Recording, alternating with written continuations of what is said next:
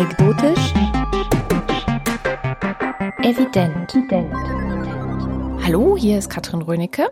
Und Alexandra Tobor. Und willkommen zu einer neuen Folge von Anekdotisch Evident. Und bevor es mit dem neuen Thema losgeht, wollten wir noch einmal hinweisen, dass wir einen Nachschlag bereiten. Und zwar gibt es jetzt ein paar Wochen nach der Sendung von uns für unsere Abonnenten, die über Steady ein Abo für anekdotisch evident abgeschlossen haben, einen, ja, eine, ein Recap, eine Wiederholung nicht, aber sondern so ein bisschen, was haben wir in den letzten Wochen zu dem Thema noch gelernt? Was haben wir vielleicht vergessen in der Sendung zu sagen? Was kam vielleicht von euch, von, von unseren Hörerinnen, von den Kommentatoren im Blog? Ähm, was hat das Thema mit uns gemacht? Genau, denn wir haben festgestellt, dass es eigentlich immer passiert, dass wir nach jeder Sendung, also dass uns das Thema einfach sehr lange begleitet nach jeder Sendung, nachdem wir darüber gesprochen haben und sich dann auch noch neue Erkenntnisse auftun und äh, wir uns über Sachen ärgern, vielleicht die wir gesagt haben, die wir diesmal ganz anders sehen. Das alles nehmen wir dann nochmal auf in einem gesonderten Gespräch und alle, die uns auf Steady unterstützen, bekommen für dieses Gespräch einen eigenen RSS-Feed. Das heißt, Sie können das dann genauso wie die eigentliche Sendung ähm, abonnieren und äh, wenn der neue Nachschlag im Podcatcher auftaucht, auch sofort weghören und dann auch nochmal mit uns ein bisschen erneut über das Thema nachdenken. Ja, und äh, mit diesem Hinweis würde ich sagen, kommen wir mal zum neuen Thema dieser Sendung. Es ist das Thema Grenzen. Und das Thema Grenzen hast du ausgesucht, liebe Alexandra. Warum hast du das Thema Grenzen ausgesucht? Also wie bereits bekannt ist, habe ich eine ganz große Faszination und viel Liebe übrig für ambivalente Themen. Also Sachen, die sich weder als gut noch als schlecht klassifizieren lassen. Und das ist ja bei Grenzen durchaus so. Das Wort Grenzen hat eine unglaublich große Bedeutungsvielfalt. Und wir kennen dieses Wort auch in vielen verschiedenen Zusammenhängen. Wir sprechen zum Beispiel von den Grenzen des guten Geschmacks wir sagen, der Fantasie sind keine Grenzen gesetzt. Man kann eine Grenzüberschreitung sich leisten, dann ist es etwas Negatives. Oder wenn die Wissenschaft wieder mal eine Grenze überschritten hat, dann ist das oft etwas Positives, ja, weil da, dadurch, äh, das bedeutet eben Innovation. Gleichzeitig kann zum Beispiel die Forschung auch an die Grenzen des Ethischen stoßen, wird dann wieder zurückgedrängt, ja, die, diese, diese Erkenntnis und Innovation. Und das ist so ein Spannungsverhältnis, was, was ich einfach sehr, sehr spannend finde bei allen möglichen Themen. So war das auch beim Thema Scham. Aber das Interesse an einem Thema entsteht ja meistens aus einem Moment der Irritation. Mhm. Und diesen Moment hatte ich, als ich begonnen habe, mit meinem Freund regelmäßige Trips nach Polen zu machen. Er war vorher nie, nicht in Polen gewesen, also noch nie. Für ihn war das neu. Und manchmal ist es so, dass man etwas schon so gut kennt, dass man bestimmte Dinge gar nicht mehr sieht. Und da ist es gut, wenn jemand von außen kommt und dich auf diese Sachen aufmerksam macht, die, die du deswegen nicht siehst, weil du, äh, weil das für dich halt einfach Alltag oder Normalität ist. Und in diesem Fall war das so. Wir sind über zwei Grenzübergänge gefahren. Das war einmal Frankfurt an der Oder. Man überquert die Oder und ist plötzlich in Słubice, im polnischen Słubice. Und dann gibt es noch den Grenzübergang Görlitz-Zgorzelec, wo sich auch die Stadt aufteilt in einen deutschen und einen polnischen Teil.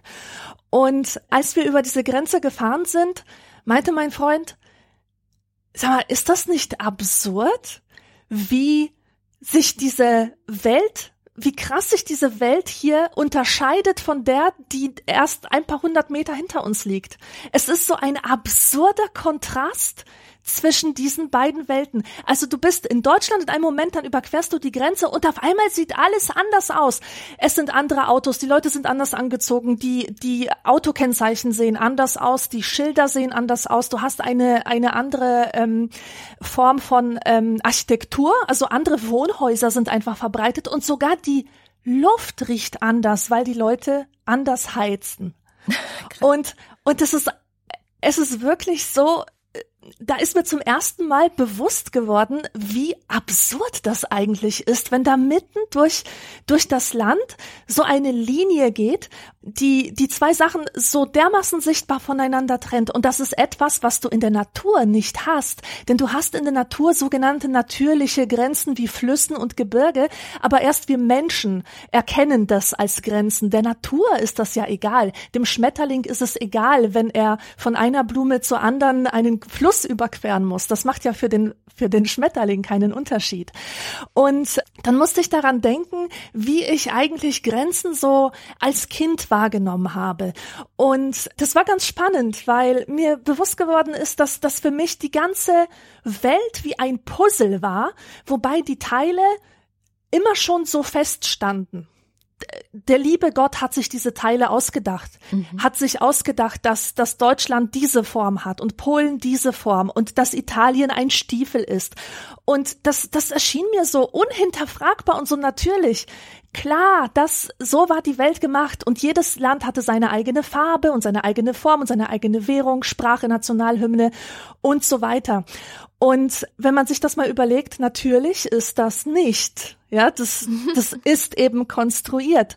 Und diese Irritation hat dazu geführt, dass ich ein Buch ähm, gelesen habe von dem polnischen Schriftsteller Szczepan Twardoch. Ich erwarte von niemandem, dass er das aussprechen kann. Ist natürlich ein harter Name. Jedenfalls hat er ein Buch geschrieben, das ich für ein ästhetisches Meisterwerk halte. Und zwar aus dem Grund, wie, wie er die Geschichte, welche Perspektive er für seine Geschichte nimmt. Die Story ist eine Mehrgenerationengeschichte, die sich in Oberschlesien abspielt. Das ist die Region, in der ich aufgewachsen bin. Und diese Region, die Geschichte dieser Region ist ähm, durch ständige Grenzverschiebungen gekennzeichnet. Um das mal kurz zu illustrieren, meine Oma ist als Deutsche in Polen geboren, aber als Polin auf eine deutsche Schule gegangen. Und in diesem Buch beschreibt äh, Szczepan Twardoch, wie sich diese Grenze halt ständig verschiebt. Und mal tauchen hier Grenzen Grenzposten auf, dann da ein Zollbütchen und das verändert sich halt ständig. Das ist total willkürlich. Ähm, und es kann sein, dass du zum Beispiel von einem Tag auf den anderen einen Passierschein brauchst, wenn du deine, deinen Bruder ähm, in der nächsten Straße besuchen willst. Und auch innerhalb von einer einzigen Familie gab es Leute, die sich als deutsch und als polnisch identifiziert haben. Also ein riesiges Kuddelmuddel und irgendwie auch wieder so absurd. Und was dieser Autor macht, ist, er bedient sich eines Kunstgriffs, der sowas von genial ist. Und zwar ist sein Erzähler ein allwissender Erzähler und das ist die Erde selbst. Oh. Die Erde, auf der diese Menschen leben. Und diese Erde erzählt von den Geschicken dieser Leute und diese Erde sieht einfach alles und weiß alles und sieht einfach diese Sinnlosigkeit des Ganzen, dieser ganzen Grenzziehungen. Und ich möchte mal ein Zitat vorlesen, was die Erde sagt. Selbstverständlich gibt es in mir keine Grenzen, überhaupt keine. In mich werden steinerne Grenzpfosten gerammt. Es gibt Zollhäuser, es gibt Schlagbäume, Grenzschützer. Aber Grenzen gibt es keine. Die Grenzen sind nur in euren Köpfen. Sie können sich auch in euren Taschen befinden, wenn ihr am Schmuggel verdient oder in euren Körpern, wenn euch eine Kugel des Grenzschützers trifft. Aber in mir gibt es keine. Und das hat mich wahnsinnig fasziniert. Ja, so diese, diese Absur Absurdität versus Notwendigkeit, würde ich sagen. Denn wie absurd das alles erscheinen mag aus diesem Blickpunkt, so notwendig ist es auch. Menschen ziehen Grenzen, das ist eine anthropologische Konstanze. Sie haben schon immer Grenzen gezogen. Frühe Bauern haben ihre Felder abgegrenzt. Wir haben mittlerweile natürlich unsere politischen Grenzen, die es ja auch erst seit dieser Entwicklung der Nationalstaatlichkeit gibt, aber wir ziehen auch in unserem Leben permanente Grenzen, sei es durch die Sprache, sei es in unserer persönlichen Kommunikation. Es gibt konkrete Grenzen und symbolische Grenzen, die wir sprachlich vermitteln oder durch bestimmte Konventionen. Und ähm, dieses Thema erschien mir einfach so, so reich zu sein. Und ich habe natürlich auch gesehen, dass wir beide da einen starken biografischen Bezug haben. Deswegen will ich jetzt endlich hier meinen Wortschwall unterbrechen und das Wort an dich abgeben. Ich habe noch eine Nachfrage. Was heißt denn Grenze im Polnischen? Granica. Genau, und genau daher kommt nämlich, ich habe nämlich mal wieder im Kluge geguckt, woher kommt eigentlich das Wort? Ähm, tatsächlich kommt das Wort äh, aus dem Slawischen, also ähm, unter anderem drückt sich das in dem polnischen Granice auch aus. Das heißt, die deutsche Hochsprache kannte das Wort Grenze total lange gar nicht. Wir verdanken dieses Wort oder dass es, dass es aufgenommen wurde in unsere Sprache Martin Luther. Das äh, hat mich etwas verwirrt, weil ich dachte, das ist bestimmt so ein Wort, was es immer schon gab, weil wie du gerade sagtest, ist ja die Grenze so eine anthropologische Konstante eigentlich. Aber tatsächlich hat es das alte Wort Mark was hier in Deutschland ähm, benutzt wurde und was so sowas wie Grenzgebiet bedeutet. Also man kennt es vielleicht noch von so Sachen wie Mark Brandenburg oder die Mark, ich weiß gar nicht, die die Uckermark oder so. Also hier in der Gegend gibt es relativ viele Rückstände dieses dieses Wortes. Aber ähm, das Wort Mark passte eben irgendwie in der damaligen Zeit, also als Luther lebte, dann nicht mehr zu dieser modernen Vorstellung von Nationalstaat und Grenze. Also hat er sich aus dem Slawischen ein neues Wort geholt, was besser passte. Und so kommen wir im Deutschen zu dem Wort Grenze. Aha. Interessant, ne? Mhm. Auch da zeigt sich dann nämlich, dass es ein, ein Konstrukt ist, äh, wenn man wenn man sich das genau überlegt, weil es gab es ja vorher gar nicht. Der Duden, da habe ich auch noch mal geguckt, was der Duden so sagt, und der hat so verschiedene Deutungen des Wortes Grenze. Der sagt, a ist es ein durch entsprechende Markierungen ähm, gekennzeichneter Geländestreifen, der politische Gebilde voneinander trennt. So, das ist das Erste. Bei solche Grenzen kann man ähm, sichern, bewachen, überschreiten oder verletzen. So ein bisschen wie die Erde ja auch erzählt hat. Das zweite ist, dass es eine Trennungslinie zwischen Gebieten sein kann, die im Besitz verschiedener Eigentümer sind. Also mein Haus und mein Garten und da drüben ist der, das Haus vom Nachbar mit seinem Nachbargarten. Dann können Grenzen aber auch rein gedachte Trennungslinien sein.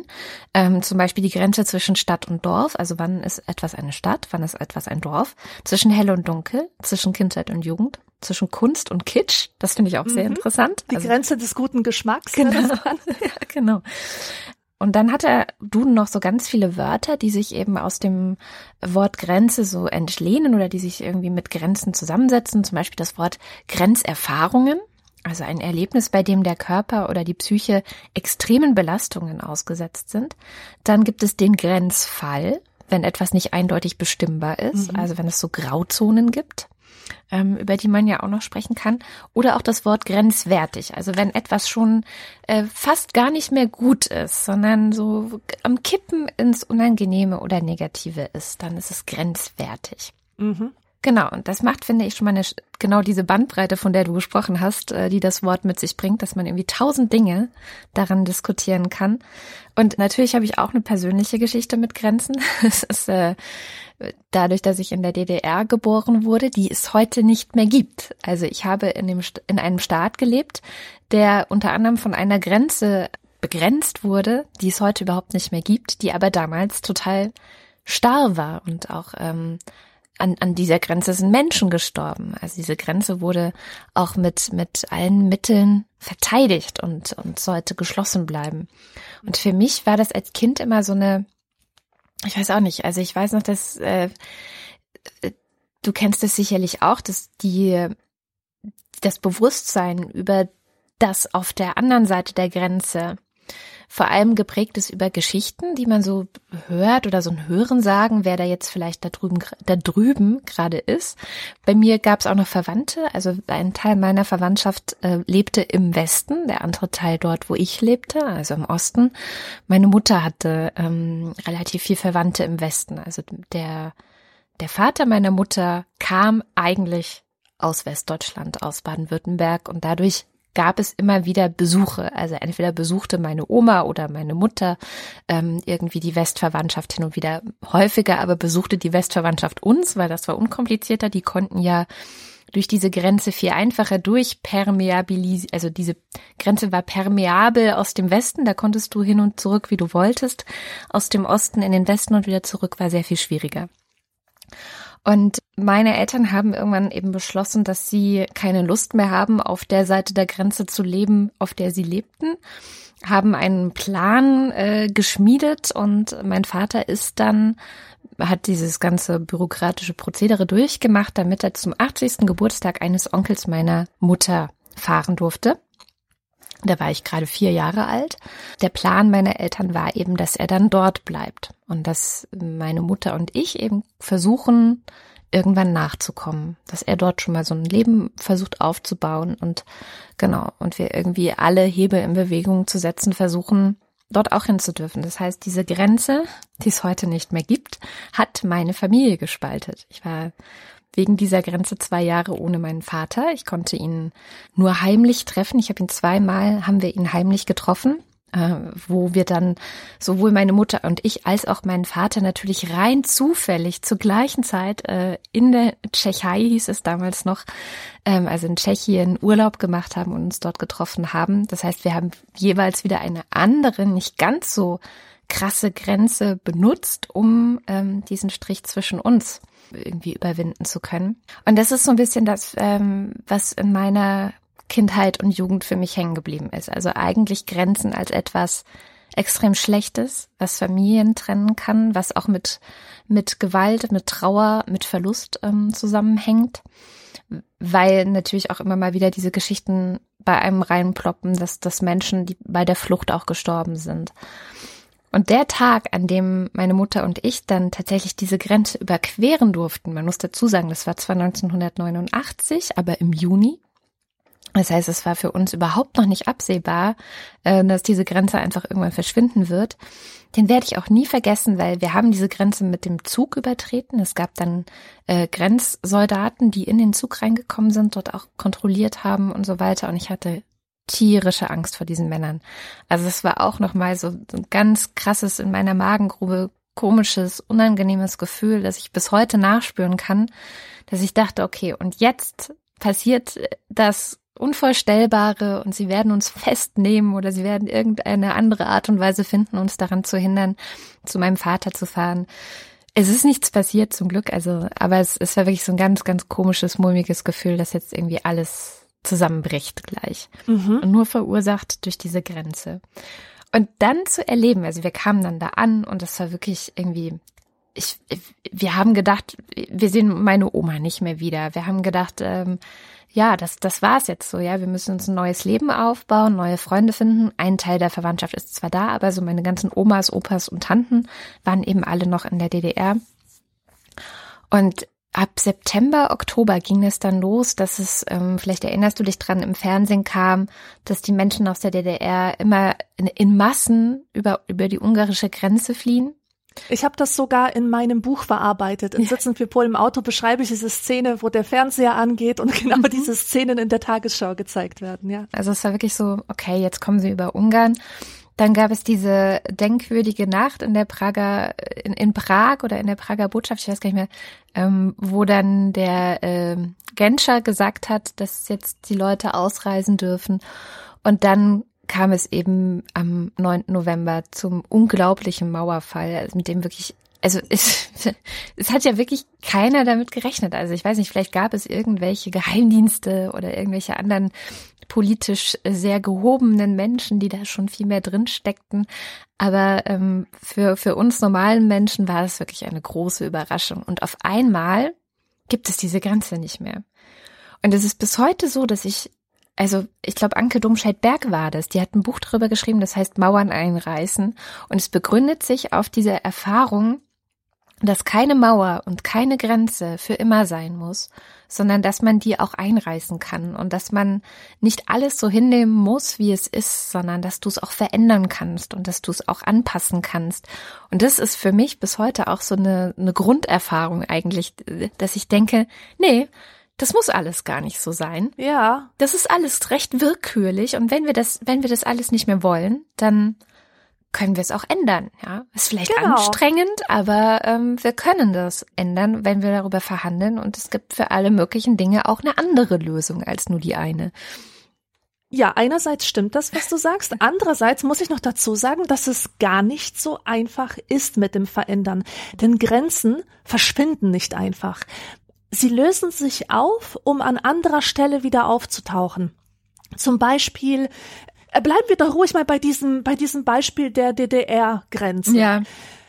das ist ja, ich habe ja die gleiche Erfahrung. Ich bin damals auch im September 89 bin ich über die Grenze gekommen und äh, in meinem kindlichen Hirn war der Grenzübergang das Tor zum Himmel.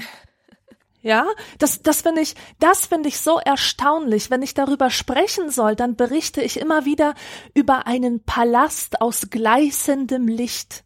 Das war dieser Grenzübergang. Und ich war letztens dort, denn dieser Grenzübergang ist heute eine Gedenkstätte, Gedenkstätte Helmstedt-Marienborn.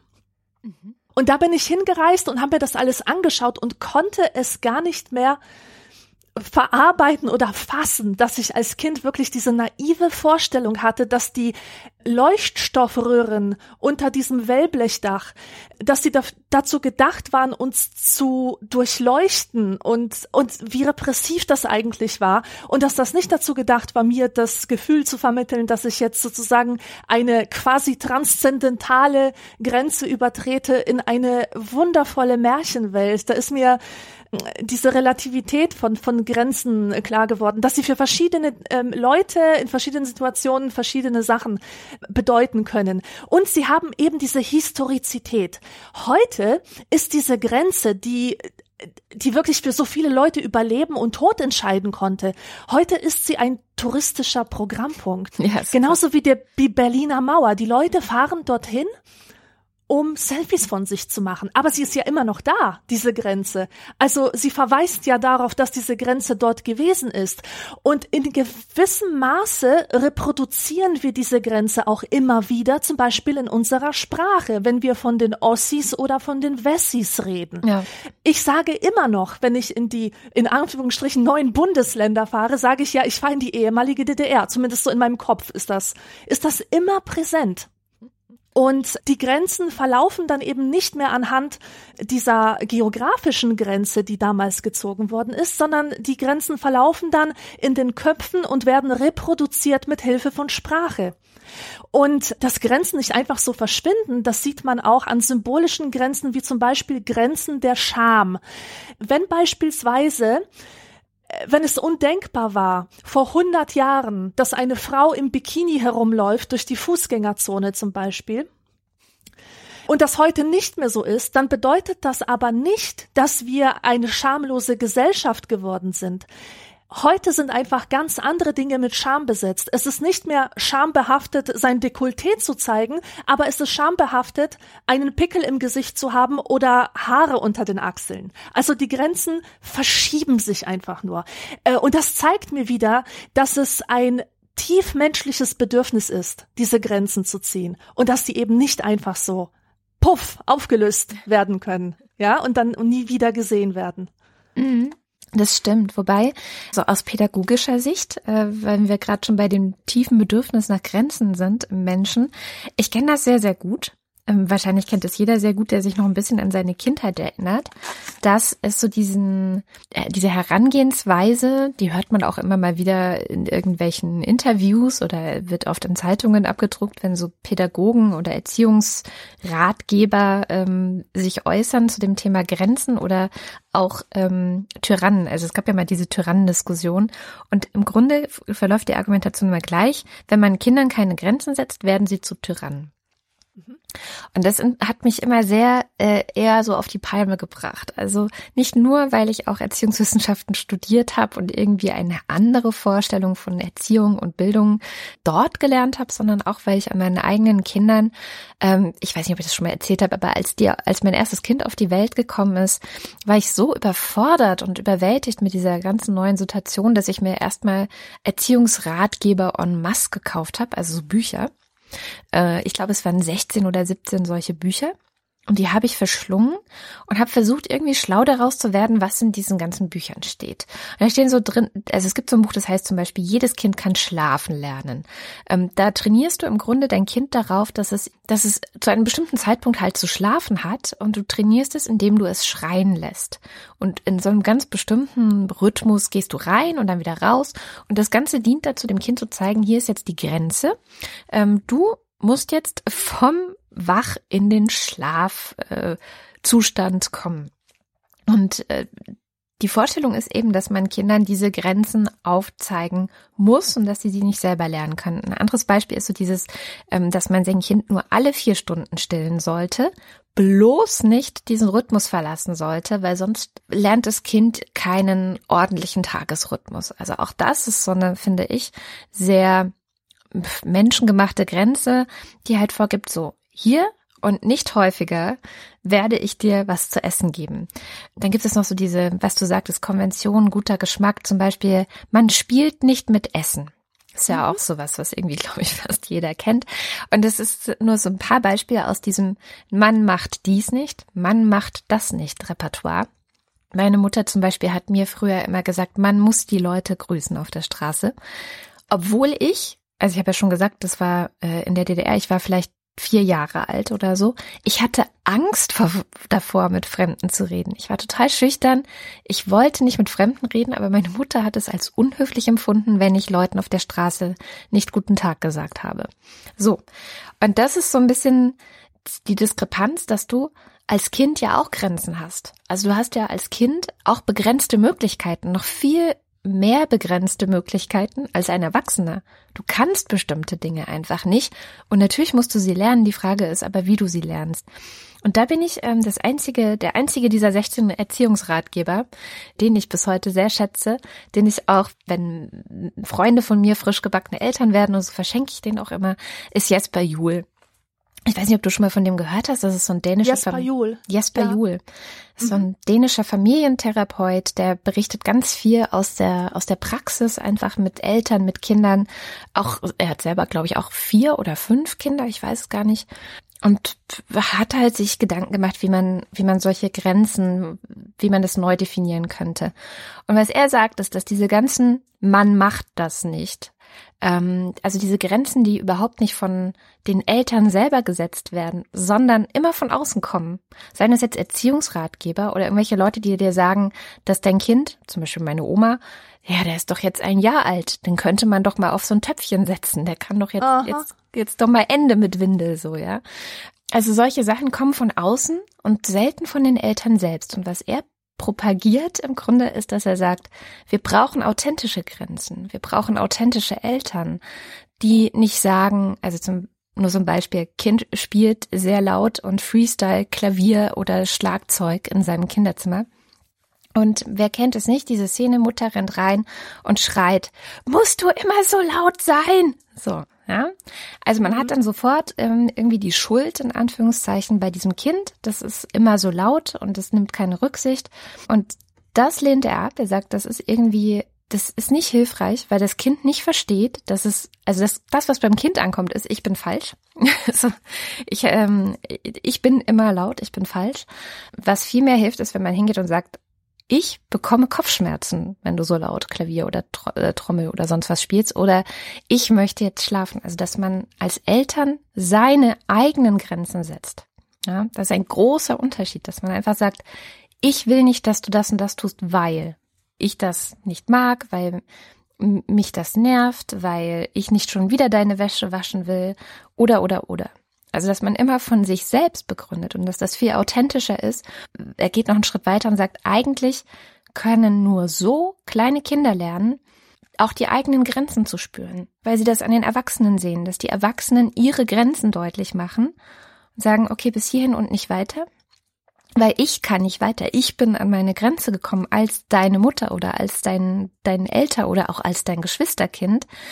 Aber eben nicht dieses Mann macht dies, Mann macht das nicht, weil diese von außen kommenden Grenzen und Regeln und Gesetze, ähm, die sind viel schwerer zu verstehen. Mit denen kann man sich auch gar nicht irgendwie ja. empathisch identifizieren. Also könnte man eigentlich sagen, anstatt Grenzen zu ziehen, mhm. ist es ratsamer, Grenzen zu vereinbaren.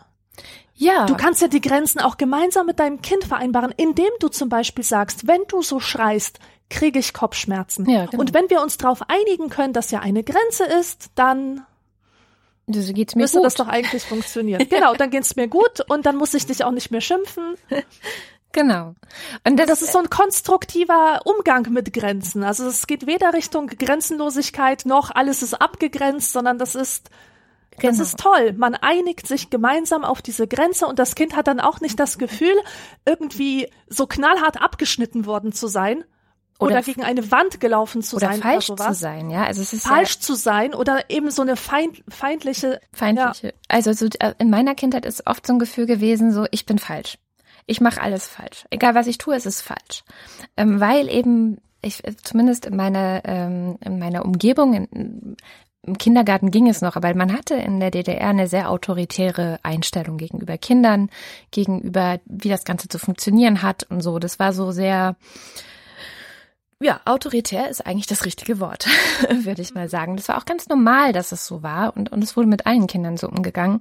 Aber du hast dich dann natürlich als Kind ständig falsch gefühlt und hast das Gefühl gehabt, du störst, du kriegst nichts richtig hin und du machst eigentlich, kannst es eigentlich nicht richtig machen. Und was aber viel, viel wichtiger ist, glaube ich, bei dem Ding, ist nämlich, dass ich als Kind dadurch auch nicht gelernt habe, dass meine eigenen Grenzen etwas wert sind. Mhm. Also das ist vielleicht ich, ich kenne es von meinen Kindern. Ähm, mein eines Kind war sehr schüchtern mit Fremden, sehr, sehr lange. Sie ist jetzt in der zweiten Klasse und acht Jahre alt und es hat das komplett abgelegt, ist jetzt also bereit, ähm, auch freundlich guten Tag zu fremden Leuten zu sagen, die sie nicht kennt. Das macht ihr überhaupt nichts mehr aus. Aber vor zwei Jahren etwa noch ähm, war das für sie undenkbar. Also sie war einfach so schüchtern. Es, es, sie hatte da ihre Grenze. Sie konnte nicht einfach so mit fremden Leuten sprechen. Sie hat eine Stunde etwa gebraucht, um aufzutauen, um sich die erstmal anzugucken, erstmal zu gucken, was die so reden, ob sie die vertrauenswürdig findet und so. Und das war ihre eigene Grenze. Und früher hätte man sie längst über diese Grenze hinweggedrängt gehabt. Ja.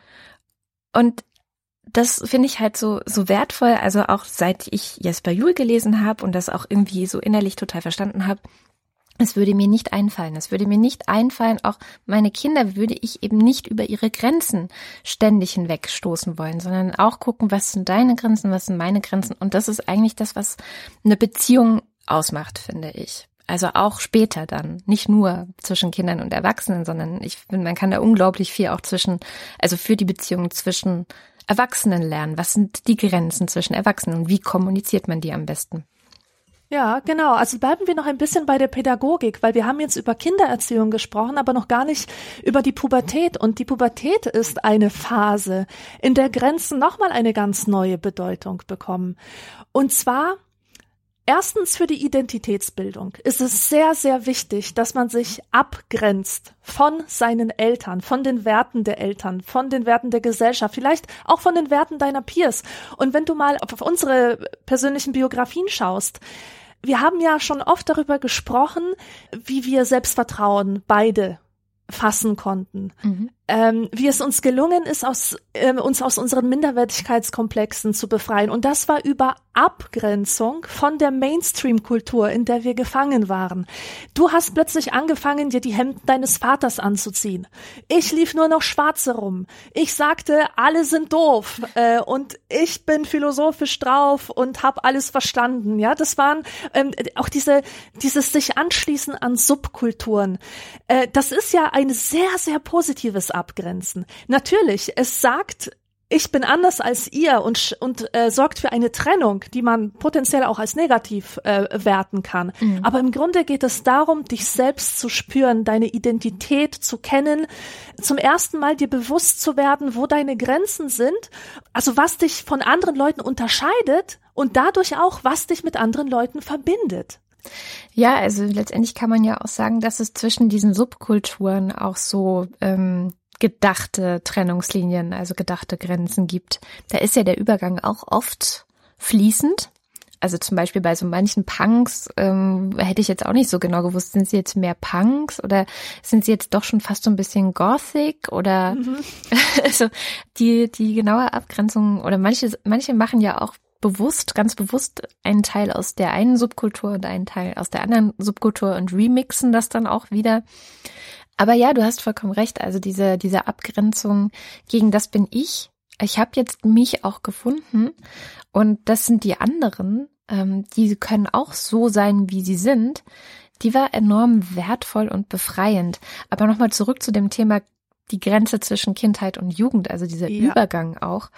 Den habe ich nämlich als einen, also wirklich das, ich Das war bei mir einfach nur furchtbar. es war auch etwas, auf das ich eigentlich nicht eingestellt oder vorbereitet war. Ich weiß nicht, ob es ähm, einfach nicht bei mir angekommen war. Also ich erinnere mich an ein Aufklärungsbuch, das ich mit zehn Jahren bekommen habe wo so ein paar Dinge sicherlich auch drin standen, dass sich zum Beispiel der Körper verändern wird oder so. Aber bei mir ging das halt auch tatsächlich mit zehn Jahren, zehn, elf Jahren schon los, dass ich in die Pubertät gekommen bin. Also das hat sich geäußert dadurch, dass ich ich war immer sehr groß, also ich war eigentlich immer die Größte in der Klasse. Ich habe angefangen ähm, mit Brustwachstum, also die Brüste sind so langsam schon gewachsen. Ich habe kurz vor meinem elften Geburtstag meine Periode bekommen. Und ich erinnere mich, das habe ich auch in meinem äh, Buch Bitte freimachen geschrieben, dass wirklich jeder einzelne dieser Entwicklungsschritte für mich eine mittlere Katastrophe war. Ja, das glaube ich. Ich habe jeden einzelnen dieser Schritte vom tiefsten Herzen abgelehnt. Ich habe mich beobachtet, wie sich alles verändert und ich habe nur gehofft, dass es irgendeinen Weg gibt, das alles wieder rückgängig zu machen. Also die, die Schamhaare im Schambereich, ähm, die auch dann, also ich, ich hatte einfach das Pech auch, dass ich ähm, einen Badeanzug noch hatte, so einen Kinderbadeanzug, bei dem es halt egal ist, äh, wie der im Schambereich geschnitten ist. Hauptsache, man sieht halt das Geschlechtsteil nicht. Aber wenn das zu eng geschnitten ist und du bekommst bereits Schamhaare, gucken die halt an der Seite raus. Und das ist eine traumatische Kindheits-Jugenderinnerung. Ähm, im Freibad von den Jungs ausgelacht worden zu sein, weil an der Seite ein paar Schamhärchen rausguckten. Also nur ein Beispiel. Und diese ist ja auch so eine Grenze, ne? wenn man so, mhm. wenn man so will. Und das ist nur ein Beispiel von ganz vielen, dass ich einfach meinen Körper gehasst habe. Und ich habe ihn komplett abgelehnt, weil in meinem Kopf war ich noch ein Kind.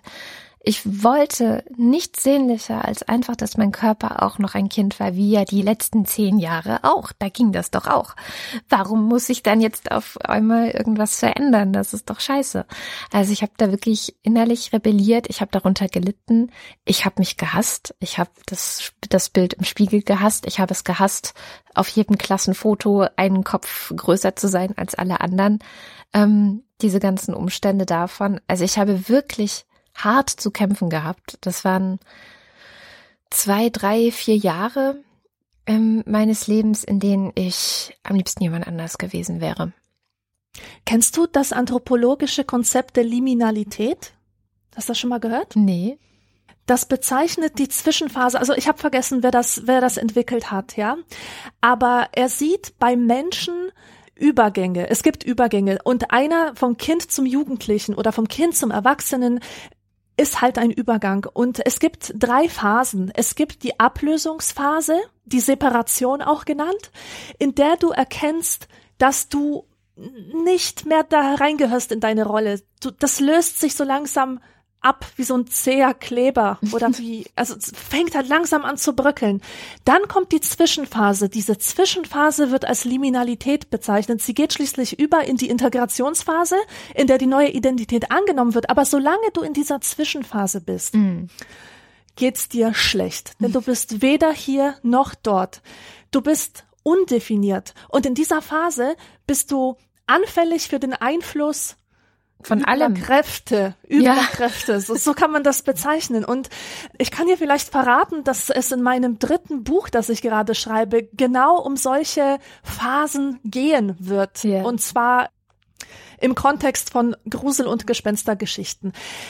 Es ist nicht ohne Grund, dass in Grusel- und Gespenstergeschichten meistens Menschen thematisiert werden, die sich in Grenzsituationen befinden. Denn dort sind die Monster.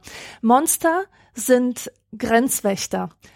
Gespenster, Ungeheuer, äh, die stehen ja alle für unsere Ängste. Diese, diese, diese Liminalität, diese Zwischenphase, die ist erfüllt von Schrecken, von Ängsten. Du weißt einfach nicht, was dich erwartet, wie du das bewältigen kannst. Und das ist der Grund, warum die Menschheit an sich so etwas wie Rituale produziert. Wir denken uns diese Rituale aus als eine Gruppenerfahrung sozusagen, um mit dieser individuellen Zumutung des Wechsels von der einen Phase in die andere fertig zu werden. Es gibt ja in vielen Gesellschaften Initiationsriten, nicht wahr? Und das haben wir ja auch. Also als ich meine Tage bekommen habe, da gab es erstmal Sekt mit der Oma und mit der Mutter. Okay. So ein kleines Fest. Und ich fand es fürchterlich, ja. Aber, aber dadurch, dass wir einfach diese kleine symbolische Handlung vollzogen haben, darauf anzustoßen, konnte ich das letztlich annehmen mhm. für mich. Und das ist der Grund, warum man auch heiratet, weil das natürlich früher auch ziemlich erschreckend war. Du warst immer bei deiner Familie und nun gründest du eine eigene Familie. Und natürlich musste ich der Ehemann dann über die Schwelle tragen, symbolisch. Ja? Das sind so alles solche Sachen, die uns dabei helfen, diese Zwischenphasen besser in den Griff zu kriegen. Und, und Menschen brauchen eben auch diese Rituale genau an diesen an diesen Punkten, wo sie weder hier noch dort sind. Mhm. Ja, es ist so, äh, Rituale bieten ja Halt und schaffen, schaffen auch Identifikation. Also sie bieten dir eine Möglichkeit, dich mit etwas zu identifizieren. Ja, und genau das fehlt ja in solchen Zwischenphasen, denke ich auch. Absolut. Genau, die zeichnen sich ja aus durch die Orientierungslosigkeit, ja. dass du nicht weißt, was genau du jetzt alles hinter dir lassen musst und was dich auf der anderen Seite erwartet. Ja. Und sie schaffen ein Gemeinschaftsgefühl. Also so dieses Gefühl, du bist nicht allein. Ja, das mhm. ist ja schon mal wahnsinnig viel. Genau, wert. auch deine Mutter hat ihre Tage bekommen, auch deine Großmutter und alle Frauen davor und du bist in dieser schönen Kontinuität und deine Tochter und so weiter. Ja. Ja. Ah, das muss ich mir merken für wenn meine Tochter ihre Tage bekommt. Das finde ich ja, schön. mach, mach's nicht, mach's nicht. also wirklich, ich habe das mit sehr gemischten Gefühlen, aber das hatte natürlich auch damit zu tun, äh, welche Vorstellungen ich über dieses Thema hatte. Ja, okay. Vielleicht ist das ja mal ein Thema für eine andere Sendung. Genau. Was ich mir noch aufgeschrieben habe zum Thema Grenzen, das führt jetzt total weg von diesem persönlichen Krempel, aber ich habe ja Sozialwissenschaften studiert, in meinem ersten Studium, zumindest als Zweitfach. Und als du gesagt hast, wir reden über Grenzen, war für mich klar, dann müssen wir natürlich auch über Grenzregime sprechen. Das ist nämlich ein Bestandteil der internationalen Politik, also der Forschung über die internationale Politik, also die Wissenschaft der internationalen Politik. Und die hat ähm, etwas entworfen, nämlich die Regimetheorie. Das ist nur kurz eine Einleitung, damit ich gleich zu den Grenzregimen kommen kann. Mhm. Ähm, Regime sind in dieser Theorie eben Regelungs- und Ordnungssysteme, die äh, aus verschiedenen Entscheidungsverfahren bestehen können oder aus, aus bestimmten Normen und Werten, die man über die Nationalstaaten, also über die Grenzen hinweg miteinander vereinbart. Zum Beispiel gibt es das berühmte Regime der Menschenrechte. Ja, das kennt irgendwie jeder. Es weiß nicht jeder, dass das ein Regime ist, aber es ist eben, ähm, man hat sich da auf etwas geeinigt. Das sind die Menschenrechte. Man hat äh, das durch bestimmte Normen miteinander festgelegt. Man hat auch versucht, Regelungen und Verfahren dafür festzulegen. Also was passiert, wenn jemand gegen das Menschenrecht von jemand anderem verstößt? Wie gehen wir damit um? Es gibt Gerichte, also UN-Gerichte, die ähm, sich um sowas kümmern. Und Letztendlich basiert das alles auf dem Gedanken, dass auch wenn wir Grenzen haben und auch wenn wir Nationalstaaten haben, so gibt es doch irgendwie eine Kooperation zwischen diesen Staaten. Also so eine Art Geben und Nehmen zwischen diesen Nationalstaaten. Und eine wichtige Rolle spielen dann eben auch die sogenannten Grenzregime. Also das ist auch wieder etwas, worüber, ne, wir hatten es ja vorhin schon, das ist etwas, die Erde würde sagen, das liegt nicht an ihr, das haben sich die Menschen ausgedacht, das ist nur in ihren Köpfen, aber sie sind nun mal da, diese Grenzen. Und Grenzregime bestehen in der Regel daraus, dass man sagt, wir müssen diese Grenze irgendwie sichern. Wir müssen die irgendwie kontrollieren. Und in Deutschland ähm, insbesondere eben auch durch eine besondere Art der Außenpolitik oder dass man sagt, okay, wie, wie schützen wir diese Grenzen? Wie bauen wir den Grenzschutz aus? Ähm, wie binden wir auch die Grenzbevölkerung ein? Also was machen wir mit den Leuten, die an diese, an diesen Grenzen leben? Wie behandeln wir die? Wie, wie behandeln die diese Grenzen? Ähm, und natürlich auch sowas wie Asylgesetzgebung spielt da eine ganz große Rolle. Wir haben jetzt allerdings nicht so sehr dieses Problem, dass wir die deutschen Grenzen ganz besonders schützen müssen, obwohl seit 2015 hat sich das ja auch noch mal ein bisschen verändert. Ähm, sondern eigentlich haben wir mittlerweile durch die Vereinbarung der Nationalstaaten, die in der Europäischen Union sind, EU-Außengrenzen und innerhalb der, äh, der EU, also innerhalb der Europäischen Union, das sogenannte Schengen-Abkommen, also dass Leute frei reisen dürfen und dass es keine Grenzkontrollen gibt und so weiter. Und ähm, das wird ja eigentlich als ein großer Erfolg gefeiert. Also das äh, Nationalstaaten miteinander vereinbaren, dass sie ihre Grenzen füreinander öffnen.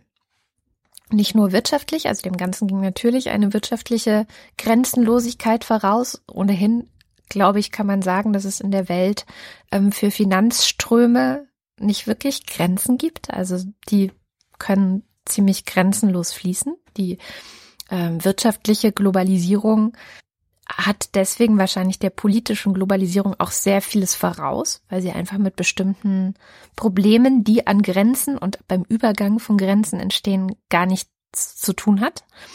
Aber so politische Grenzen sind natürlich nochmal was anderes. Und da kommen dann so Fragen auf, wie zum Beispiel, was wir in den letzten zwei Jahren auch ständig diskutieren, was ist eigentlich ein sicheres Herkunftsland? Also wann können wir Leute zurückschicken?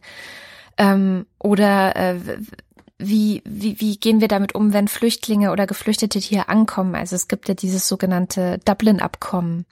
Das ist zum Beispiel auch ein Grenzregime, das gesagt wird, okay, wenn in der Europäischen Union ein Geflüchteter ankommt in einem bestimmten Staat, dann muss dieser Staat, wo er zuerst angekommen ist, auch diesen Flüchtling behalten.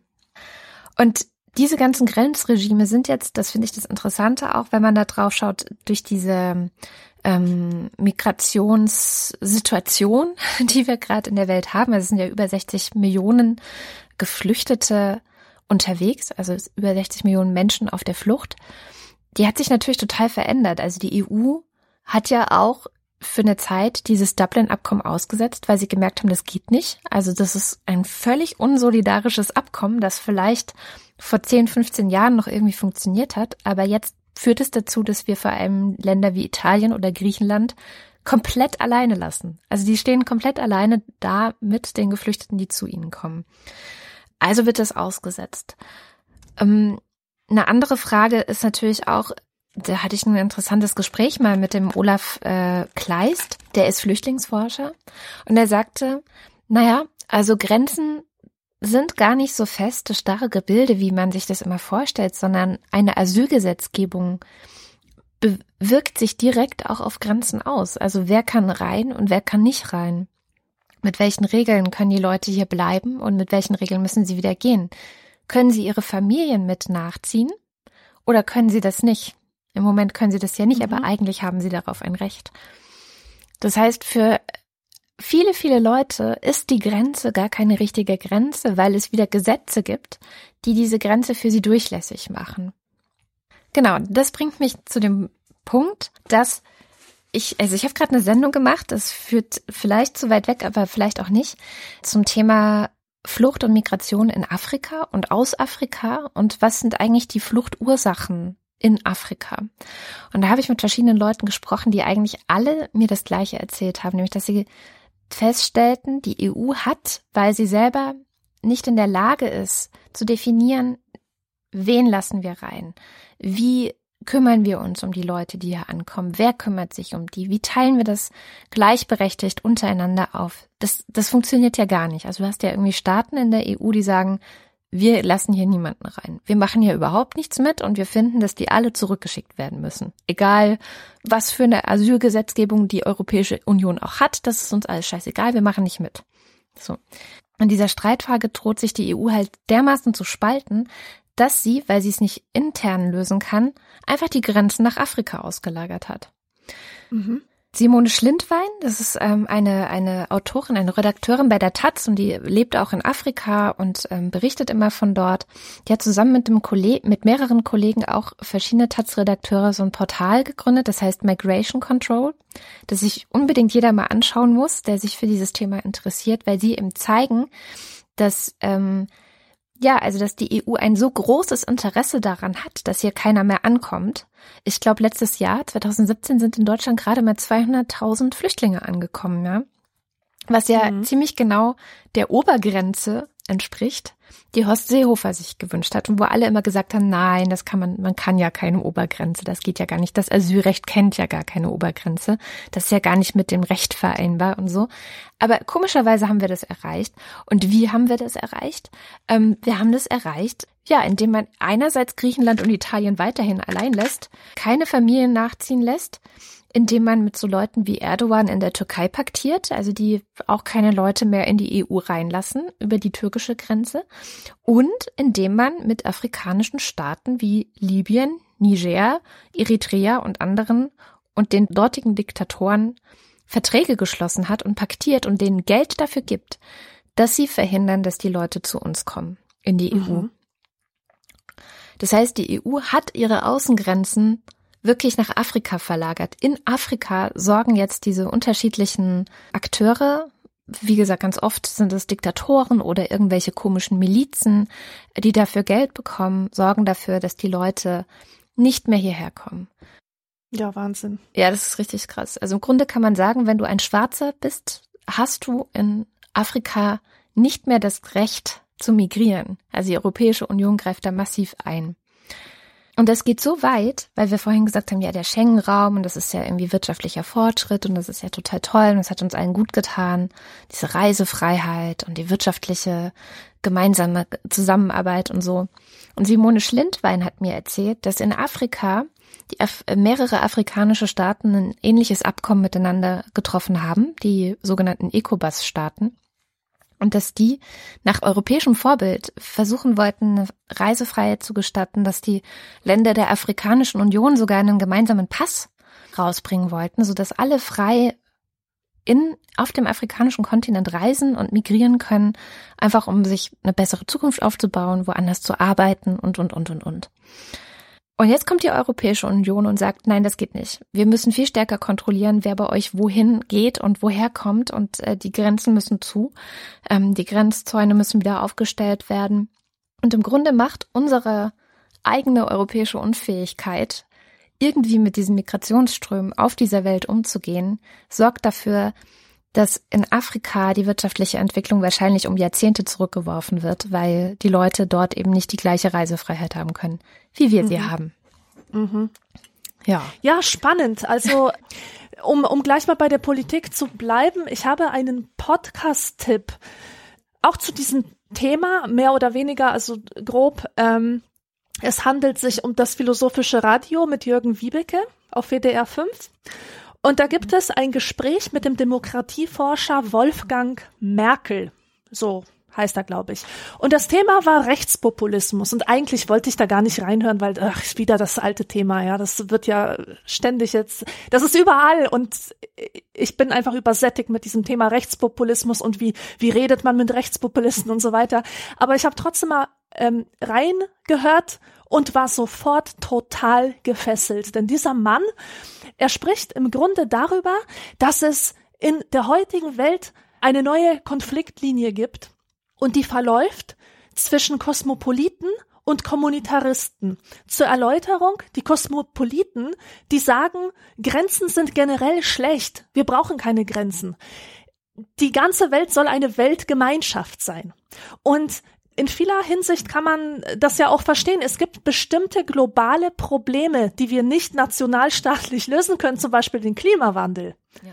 Das, das ist ja nichts, was, was jetzt irgendwie äh, von Deutschland allein gelöst werden könnte. Und äh, überhaupt so Fragen von, äh, von Handel und Migration, da wünscht man sich als Kosmopolit äh, möglichst wenige Barrieren einfach durch, durch diese auch noch konstruierten, menschengemachten, künstlichen, wenn man so will. Grenzen. Und die äh, Kosmopoliten gehen halt davon aus, dass wir alle Menschen eigentlich gleich sind und dass wir dazwischen keine Zäune, keine Mauern errichten sollten. Und ich bin natürlich, äh, ich sympathisiere mit dieser Weltsicht, natürlich, so rein instinktiv. Die Leistung von diesem Gespräch ist, dass dieser Mann auch sehr differenziert die andere Seite uns zeigt, nämlich die Kommunitaristen. Das sind die Menschen, die sagen, nee, erst recht, jetzt müssen wir uns wieder eingrenzen. Wir brauchen Grenzen. Wir brauchen Grenzen vor allem für die Menschen, die nicht so privilegiert sind, wie wir Kosmopoliten, die ja auch als Frequent Flyers bezeichnet. Denn Menschen, die diese liberale Weltsicht haben, die sagen, öffnet die Grenzen, das kann man sehr leicht feststellen mit, mit Sozialerhebungen. Das sind Menschen, die extrem privilegiert sind. Das sind die Prenzelberger. Das sind die Weißen. Das sind die, die es sich leisten können, viel in der Welt herumzureisen, die einen weiten Horizont haben vom Geistigen her, die finanzielle Ressourcen haben und die natürlich auch es sich erlauben können, ihre Kinder in Berlin auf die besseren Schulen zu schicken. Das zeigt sich dann nämlich. Einerseits sagen sie, ja, öffnet die Grenzen und hier liberale Welt sich tralala, aber dann schicken sie ihre Kinder nicht auf die Asi-Schule oder auf eine gemischte Schule sozusagen, sondern auf die gute Privatschule. Und er stellt eben äh, diese die Position der Kommunitaristen sehr schön und, und reflektiert und auch ohne Vorurteile dar. Jetzt nicht so die bösen, dummen Konservativen, die nichts checken, sondern er zeigt, Leute, die sich Grenzen wünschen, die sind sich auch dessen bewusst, dass sie diese Identität brauchten, dass eine entgrenzte Welt keine Identitäten zulässt. Wenn du dich nicht abgrenzen kannst, dann bist du wie alle anderen. Du bist nicht, du hast nichts eigenes. Außerdem ermöglichen Grenzen soziale Beziehungen, ein enges Netz von sozialen Beziehungen, Solidarität. Dazu braucht es Gemeinschaften, dazu braucht es Kommunen. Das müssen keine Nationen sein, ja, mhm. rein philosophisch betrachtet.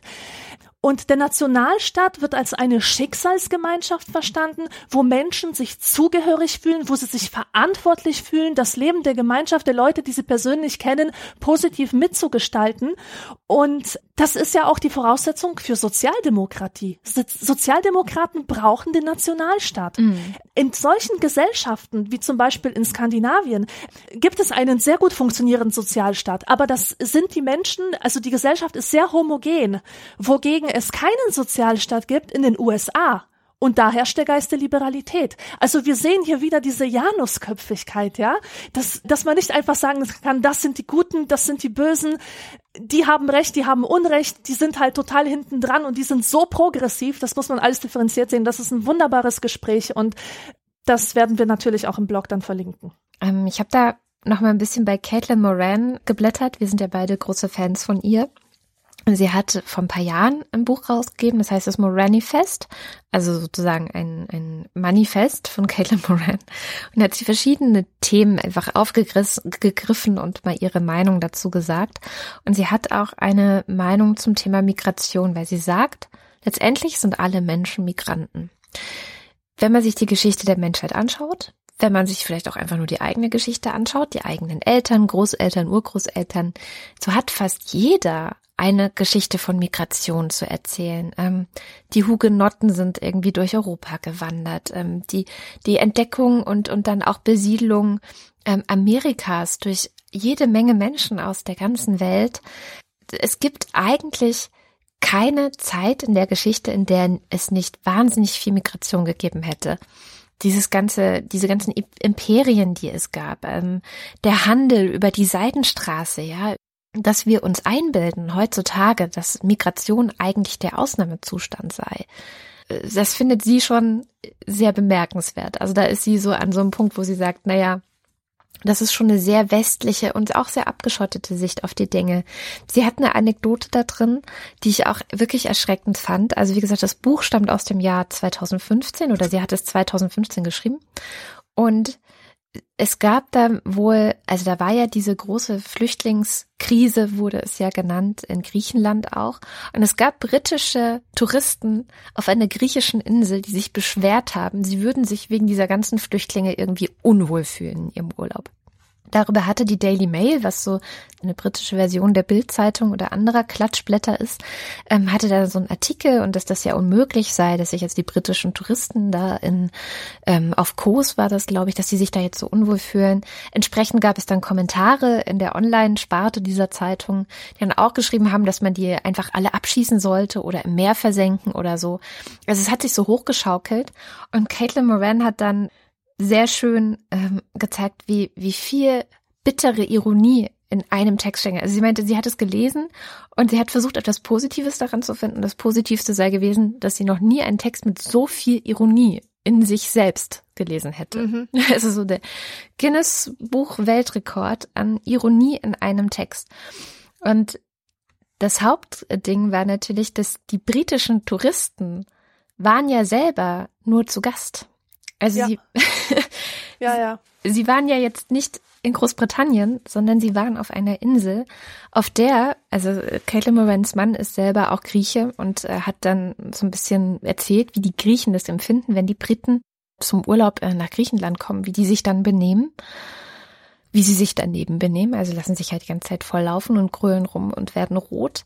Ähm, das ist das eine. Dann das andere, die andere Bitterkeit, dass die britischen Touristen wahrscheinlich mit so 79 Pfund Flügen mit einem Billigflieger dann nach Griechenland gekommen sind, was halt wahrscheinlich der Bruch, ein Bruchteil dessen war, was viele der Flüchtlinge gezahlt haben, damit sie aus der, aus dem von Krieg und, und Bürgerkrieg zerstörten Land in die EU reisen dürfen. Also da hast du ja Tausend, Tausenderbeträge, teilweise 1000, 2000 Euro, die das kostet, damit du überhaupt da rauskommst, damit jemand dich rüberbringt über das Meer. Also so, so ganz viele Bitterkeiten, die sie darin gefunden hat und wo sie auch meint, wir sind eigentlich durch die Diskussion, wie sie auch geführt wird, kurz davor, als Europäer, und das ist, das ist eine These, die ich in letzter Zeit sehr oft gelesen habe, wir stehen kurz davor, unsere Seele zu verlieren. Weil das Einzige, was, was viele Leute denken, weil sie, während sie selber im Urlaub brutzeln und es geht ihnen super gut und sie, es, es könnte ihnen fast gar nicht mehr besser gehen. Und sie sehen Geflüchtete ankommen. Sie sehen in den Zeitungen, dass Leute ertrinken, dass tausende Leute ertrinken, dass sie in den Flüchtlingsunterkünften die, die schlimmsten Zustände haben. Und das Einzige, was ihnen einfällt, ist, oh, jetzt wird's aber hier unbequem für mich. Und die Frage ist, ob diese Situation, in der wir gerade sind und ob dieses Verhalten auch von Europa, ob wir nicht vor der Grenze stehen, also ne, so den, den Abgrund stehen sozusagen, ähm, unsere eigene Seele und unsere eigenen Werte zu verlieren und zu verraten und zu verkaufen. Und die Frage ist, wofür eigentlich? Also warum tun wir das eigentlich? Ja. Ja, ich habe keine. Also ja, ja, nee, der sag. Ich habe keine Antwort auf diese Frage. Also warum wir das tun und was, was man auch da tun könnte, das, ähm, wie man besser damit umgeht, weil das ist ja genau diese Ambivalenz. Ich verstehe schon, und das sagen ja auch alle Politiker, wir müssen die EU-Außengrenzen schützen, weil sonst hat die EU eigentlich keinen Sinn mehr, wenn wir es nicht schaffen, diese Grenzen zu schützen. Gleichzeitig haben wir aber noch keinen Weg gefunden, menschlich, also im Rahmen der Menschenrechte, im Rahmen des Asylrechts mit diesen Leuten umzugehen, die wirklich vor Bürgerkrieg, vor Terror, ja, vor dem Tod fliehen. Mhm. Also Empathie. Stichwort Empathie. Es ist ja durchaus ein Zeichen von Empathielosigkeit, dass, mhm. dass wir bedroht sind, dass Europa bedroht ist, seine Werte zu verlieren, nicht wahr? Ja. Und ich finde, wir könnten jetzt wieder einen Schlenker machen zurück zu der, zu den psychologischen Themen, zu den emotionalen Themen, zu den Themen, die vielleicht auch mit unserem Leben zu tun haben. Und dafür ist ein guter Angelpunkt das Stichwort Empathie. Ja. Wir haben jetzt nämlich beide eine Kurzgeschichte gelesen, die vor ein paar Wochen erschienen ist im New, New Yorker. Yorker. Genau, wo häufig mal exzellente Kurzgeschichten erscheinen. Und du hast mir damals diese Story geschickt per SMS mit den Worten, bitte lest das, ich habe ein großes Bedürfnis mit dir darüber zu sprechen. Genau. Ich habe draufgeklickt und merkte, ui, das ist aber ein Long Read, da hast du aber viel zu lesen. Und dann habe ich mir diese diesen Artikel ausgedruckt, mhm. habe mich damit schön ins Bett verzogen und habe den, glaube ich, vier Stunden lang durchanalysiert. Ah, krass. Äh, weil es einfach so ein reicher Text ist, Total. dass man das machen kann. Das kannst du nicht mit jedem Text machen. Aber bevor ja. wir hier äh, metamäßig rumlabern, äh, will ich erstmal erzählen, worum es in diesem Text geht. Das hat eine junge Akademikerin geschrieben. Weißt du vielleicht ihren Namen noch? Ähm, nein. das muss ich Okay, tragen wir nach. Tragen wir auf jeden Fall nach. Der Text die Geschichte, Cat Person hieß der Text. Genau. Cat Person und äh, die Geschichte handelt von Margot und wie heißt der Typ? Robert, glaube ich. Margot ist 20 Jahre alt und sie arbeitet als Kassenhilfe in einem Kino. Und der Typ ist ein über 30-Jähriger, der sie halt so zwischen Tür und Angel mehr oder weniger flirty, flirty kennenlernt und sie tauschen sofort Telefonnummern aus und dann beginnen sie zu schreiben und es kommt zu einem Date, es kommt zu einem zweiten Date und die Story handelt eigentlich das ist eine Geschichte von einem missglückten Date. Von einem Date, das darin kulminiert, dass das Mädchen Sex hat mit einem Mann, den sie überhaupt nicht begehrt. Mhm. Und es stellt sich die Frage, wie konnte das passieren? Was ist denn da bitte schön abgelaufen? Du liest wirklich ein minutiöses Protokoll ihrer Gedanken und Gefühle und fühlst diesen Drang, zu ergründen, was da schiefgelaufen ist. Und vor allem, dass das Krasse an dieser Story ist, die hat nämlich eine Geschichte. Es ist einer der meistgelesensten Artikel, ein viraler Hit geradezu. Das ja. wusste ich vorher nicht. Ich auch nicht. Weil sich nämlich sehr viele Frauen darin wiedererkannt haben. Absolut. Und ich mich übrigens auch. Ich mich ich auch. Ich habe den Artikel gelesen, dachte nur, ah, Story of my life. Also auf jeden Fall für meine, für als Anfang 20. Für das Mädchen, ja. Anfang 20, das ist ich konnte mich da so sehr wiederfinden. Ich war schockiert, wirklich. Und ich hatte auch sofort das Bedürfnis, ich muss mit jemandem darüber reden. Wir waren noch nicht die Einzigen. Ich hatte auch auf Twitter rumgefragt und dann hatten sich auch Leute gemeldet, so Andrea, Andrea Diener unter anderem. Und dann haben wir uns auch auf dem Kongress nochmal zusammengesetzt und wirklich darüber geredet. Aber bei guten, guten Cocktails, also weil ich finde, man braucht auch ein bisschen was, um das alles irgendwie zu verarbeiten. Also das Krasse an dem Text ist ja tatsächlich, diese Wiedererkennung, die ich darin hatte, die du darin hattest, die viele Frauen darin hatten. Interessant war, dass Andrea Diener und auch ähm, die, die anderen beiden, die zugegen waren, das nicht hatten. Also die sind irgendwie anders sozialisiert. Die haben einen anderen Umgang mit Sexualität und mit auch mit Grenzen setzen gelernt als du und ich anscheinend und kennen daher solche Situationen nicht. Und das finde ich super. Das ist, also gibt mir das, das gute Gefühl zu wissen, ich kann meiner Tochter bei, vielleicht dabei helfen, nicht in solche Situationen zu geraten. Das kannst du und das zeigt die Geschichte wunderbar, dass es etwas Erlerntes ist. Nämlich schon in den ersten Sätzen heißt es, mit ihren Kunden zu flirten war eine Gewohnheit, die sie aufgegriffen hat, als sie irgendwo arbeitete. Das genau. heißt, sie erlernt das Flirten als etwas, was zu Erfolg führt, zu finanziellem Erfolg. Das ist einfach so eine Fertigkeit. Das heißt, sie gibt einem Mann ein Signal, das gar nicht mit ihrem authentischen Empfinden zu tun hat, ja. sondern es ist etwas, was von ihr als weiblicher Arbeitskraft erwartet wird und es führt ja dann auch zu Tipps, zu, zu mehr Trinkgeld. Und an anderer Stelle taucht dieses Erlernte auch wieder auf. Da macht er irgendetwas sehr Unangenehmes mit ihren Brüsten. Und da steht der Satz, sie hatte keine Strategie in ihrem Kopf, ja. um ihm zu sagen, dass es ihr nicht gefällt. Ja, furchtbar. Sie hatte das nicht gelernt. Ja. Oh, ganz furchtbar. Also diese, genau, es waren wirklich, eigentlich war jede einzelne dieser Stellen so detailliert gut beschrieben, dass ich dachte, ja, verdammt nochmal, genau so ist es, genau so war es zum Glück, ähm, aber genau so war es. Meine Zwanziger hindurch eigentlich, dass Frauen oder zumindest viele Frauen genau das nicht gelernt haben, nämlich Nein zu sagen. Ich habe selbst eine Geschichte mit einem Mann, dem ich sogar einmal Nein gesagt habe, als es zum Sex kam und der einfach über dieses Nein hinweggegangen ist. Also es ist auch so ein zweiseitiges Ding, merkt man auch in dieser Geschichte total, weil er, ähm, also der Mann in der Geschichte, ist es halt auch nicht so richtig gewohnt zu, zu fragen, was sie will, wie es ihr geht, sondern beide haben in ihrem Kopf eigentlich so eine Art Film, ähm, mhm. wie ab einem bestimmten ähm, Startpunkt die Geschichte zu laufen hat.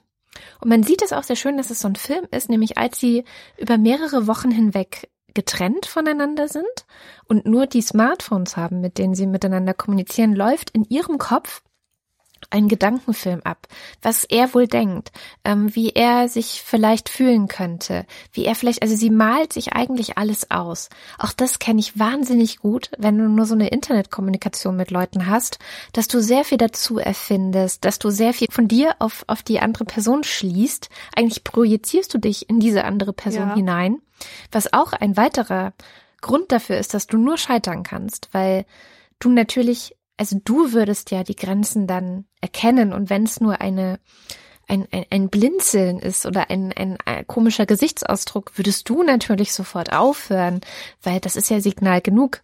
Nur ja, das ist so ein bisschen wie die Kommunikation, deswegen fand ich auch den Titel sehr gut, Cat Person. Das ist so ein bisschen wie die Kommunikation zwischen Katzen und Hunden. Die geht ja auch ständig schief, weil wenn Katzen schnurren, interpretieren Hunde das als Knurren. Und wenn Katzen sich auf den Rücken werfen, was eine Angriffsposition ist, interpretieren Hunde das als, die unterwerfen sich hier gerade. Also es ist nur so, äh, äh, da hatte ich ganz oft einfach auch das Gefühl in diesem Text, es wird komplett aneinander vorbei kommuniziert. Es ja, findet eigentlich keine Kommunikation statt. Genau, das sowieso nicht. Aber was ich noch sehr, sehr wichtig finde, ist die Rolle der Empathie. Mhm. Ich habe immer so naiv angenommen, Empathie bedeutet, das zu spüren, was ein anderer spürt. Dieser Text hat mir nochmal deutlich gemacht, dass Empathie eigentlich eine Fantasieleistung ist. Das heißt, du spürst nicht das, was ein anderer spürt, sondern du spürst, was ein anderer spüren könnte, anhand der Anzeichen, die er dir gibt oder auch nicht gibt. Es gibt ja dieses Phänomen, dass Frauen total stehen auf solche super distanzierten Typen mit Pokerface. Mhm. Nicht wahr? So Lederjacke und so weiter. Und Warum? Weil das wie eine leere Leinwand ist, auf die sie ihre wildesten Träume projizieren können. Turns out, meistens stellen sich diese Typen als total hohl, dumm und uninteressant heraus.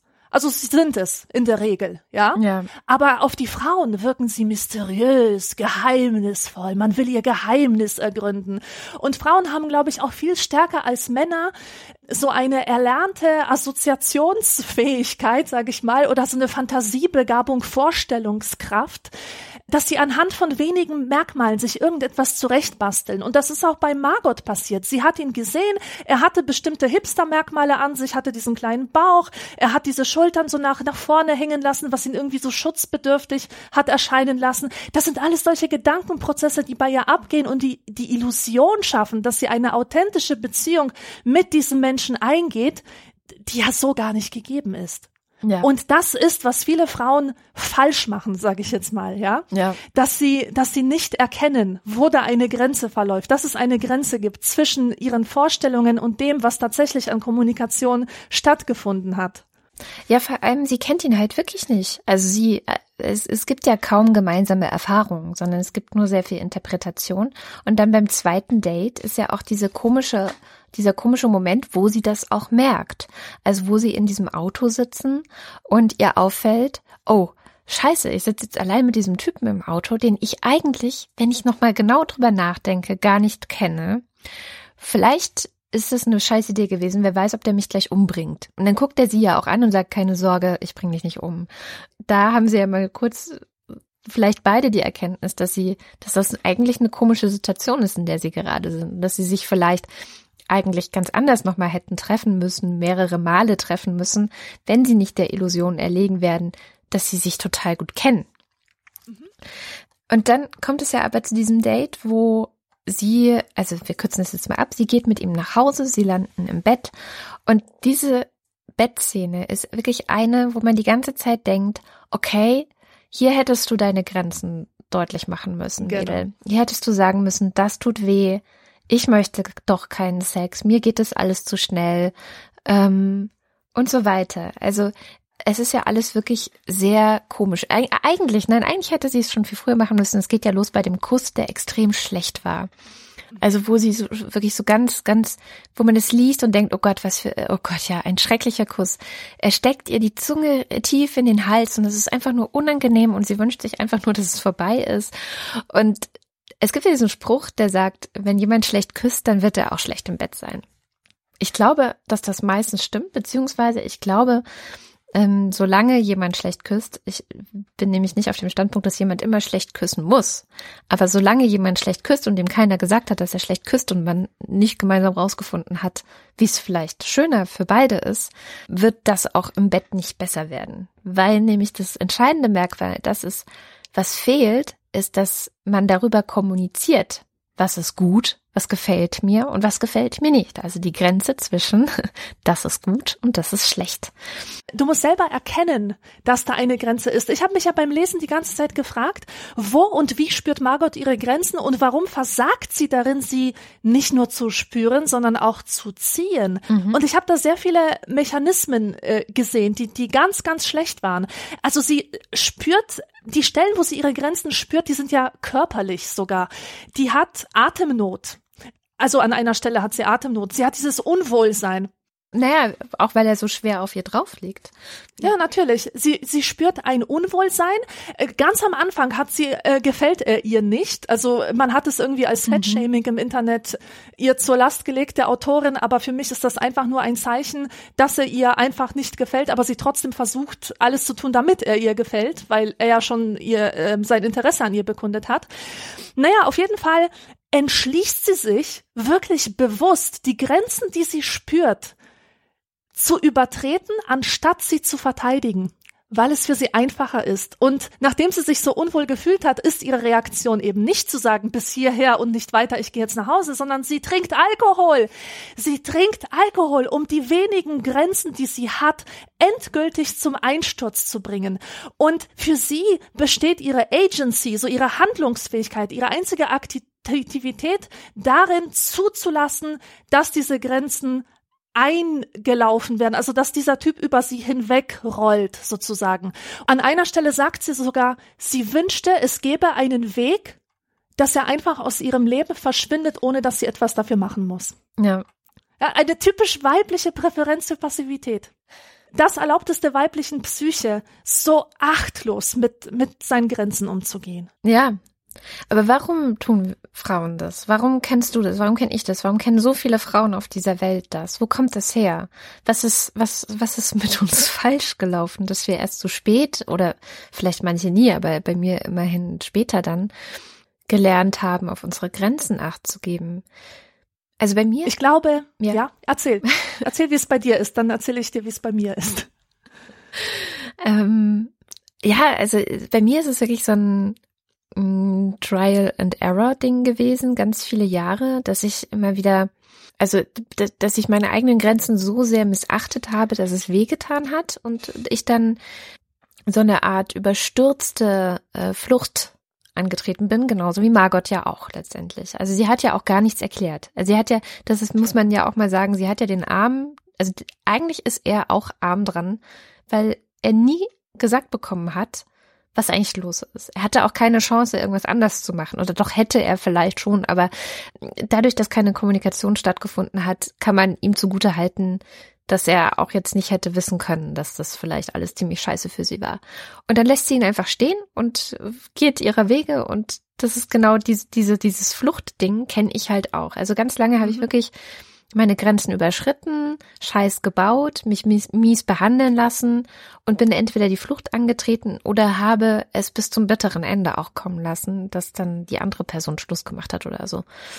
Und ja, ich musste wirklich 30, Mitte 30 werden, also es ist noch nicht so lange her, ähm, um mm, meine eigenen Grenzen besser kennenzulernen. Dabei geholfen hat, dass ich festgestellt habe, dass ich hochsensibel bin.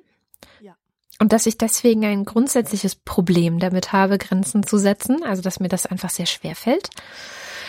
Aber es gibt auch noch andere Dinge. Also zum Beispiel kenne kenn ich es halt auch aus, aus der DDR so, dass Frauen, DDR-Frauen ganz oft dazu erzogen wurden, sehr viele Dinge zu dulden und zu erdulden. Also dass so Erdulden von, von Situationen eigentlich so bei ganz vielen Frauen in der DDR selbstverständlich war. Du hast nichts gesagt, du hast es halt erduldet, egal was passiert ist. Das ist auch noch was, also so die Prägung durch die Generation, die vor mir an, oder die Generation an Frauen, die vor mir gelebt haben, meine Großmutter, meine, meine Mutter, meine Tanten und sowas. Ähm, und dann aber natürlich auch die Prägung in der ähm, Schule und in meiner eigenen Peer Group, wo gerade auch in den 90ern sehr stark kommuniziert wurde, dass Frauen so ein, ja, wie nenne ich das?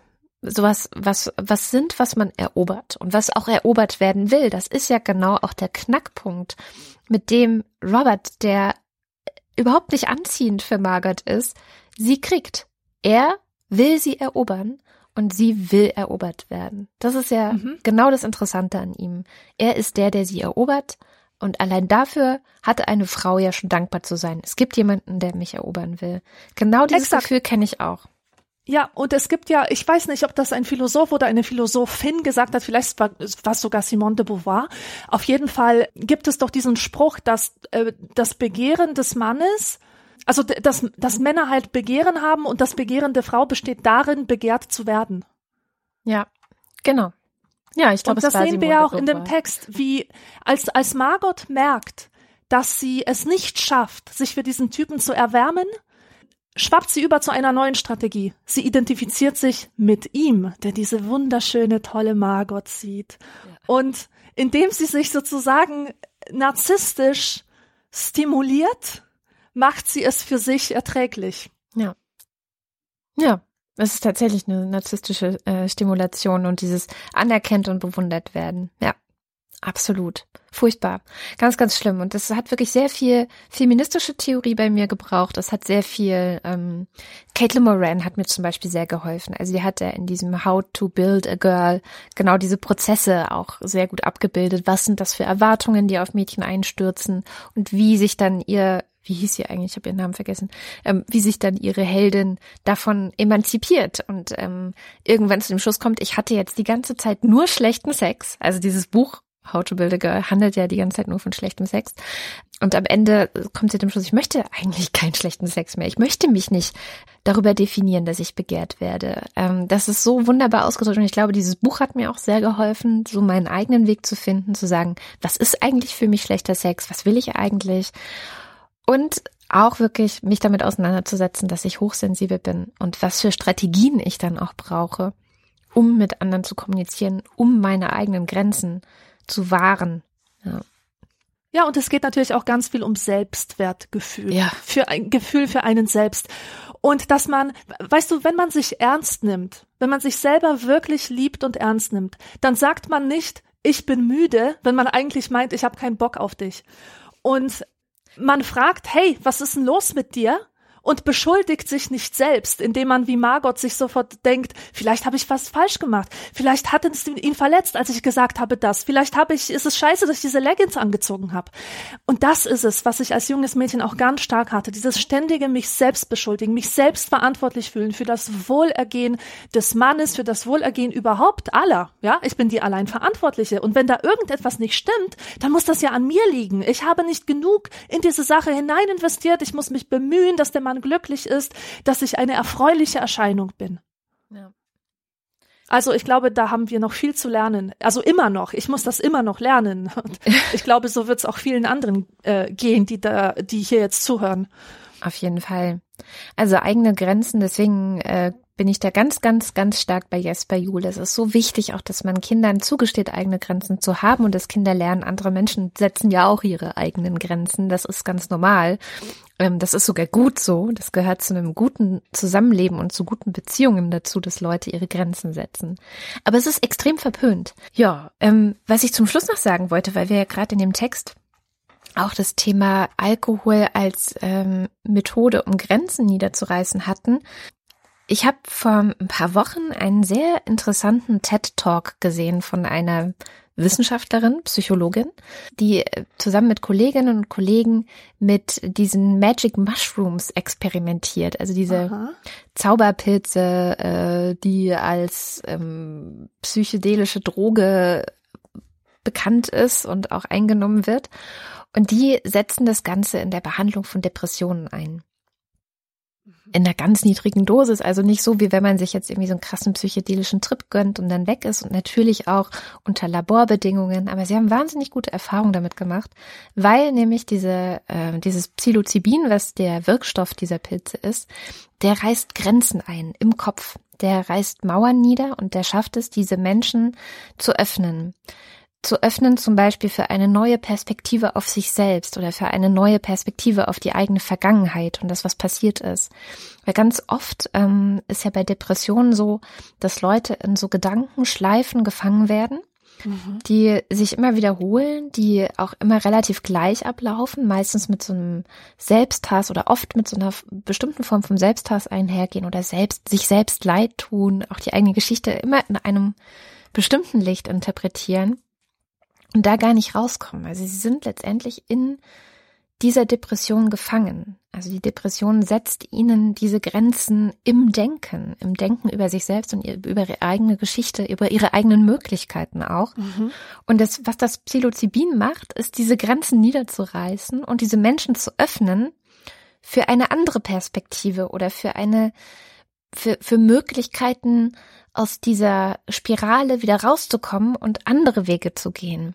Das fand ich ganz großartig. Dieses, dieses Video werden wir auf jeden Fall auch verlinken in den Show Notes. Absolut spannend. Ich bin begeistert. Ich freue mich so sehr drauf. Toll. Ja, ist großartig. Ja. Hast du noch was zum Thema Grenzen? Ich habe nichts mehr. Ich würde sagen, wir Nein. ziehen hier eine Grenze. Wow, ja, sehr schön. Schließen das Ganze ab. Und ähm, entlassen euch in die in, in das neue Jahr. Äh, Letztendlich war das ja auch eins der, der Gründe, wo du gesagt hattest, äh, wir machen das Thema Grenzen, weil wir haben jetzt diese willkürliche Grenze zwischen dem alten und dem neuen Jahr. Da passt das ganz gut. Natürlich, ganz genau. Warum ziehen wir überhaupt diese Grenze und warum feiern wir das? Mit einem Ritual feiern wir das. Wir stoßen an, wir zählen runter, wir zünden das Feuerwerk, wenn wir keine bessere Verwendung für unser Geld haben. Und das sind ja auch alles Rituale, die den Übergang erleichtern und die uns helfen, mit dem Alten abzuschließen und das Neue, so dass das Neue sich vor uns öffnet. Ein Raum voller neuer Möglichkeiten. In diesem Sinne entlassen wir euch in eben diesen Raum. Macht das Beste draus, denkt neu, äh, strukturiert alles neu, ähm, reißt die alten Grenzen einmal nieder und sortiert sie neu. Ich glaube, dazu ist ja das neue Jahr tatsächlich irgendwie gut. Bei mir funktioniert es zumindest total super immer. Genau. Ja, wenn ihr ähm, uns unterstützen wollt, wir haben es am, Anta- am Anfang schon gesagt, dann ähm, tut es doch bitte gerne über steady.fm slash anekdotisch evident. Und wer das tut, man ab ein Euro seid ihr dabei, was wir bewusst auch so gewählt haben, als sozusagen die Grenze, ab der man auch den Nachschlag bekommen darf, weil wir ja auch wissen, dass nicht alle von euch so viel Geld haben, ähm, dass sie da jetzt beliebig viele Abos zu beliebig vielen Medien abschließen können und uns aber wichtig ist, dass die Hürde möglichst niedrig ist, uns zu hören. Genau. Vielen Dank auch für alle, die uns schon unterstützen. Und wir hören uns dann beim nächsten Mal zu einem neuen Thema. Bis zum nächsten Mal. Tschüss. Tschüss.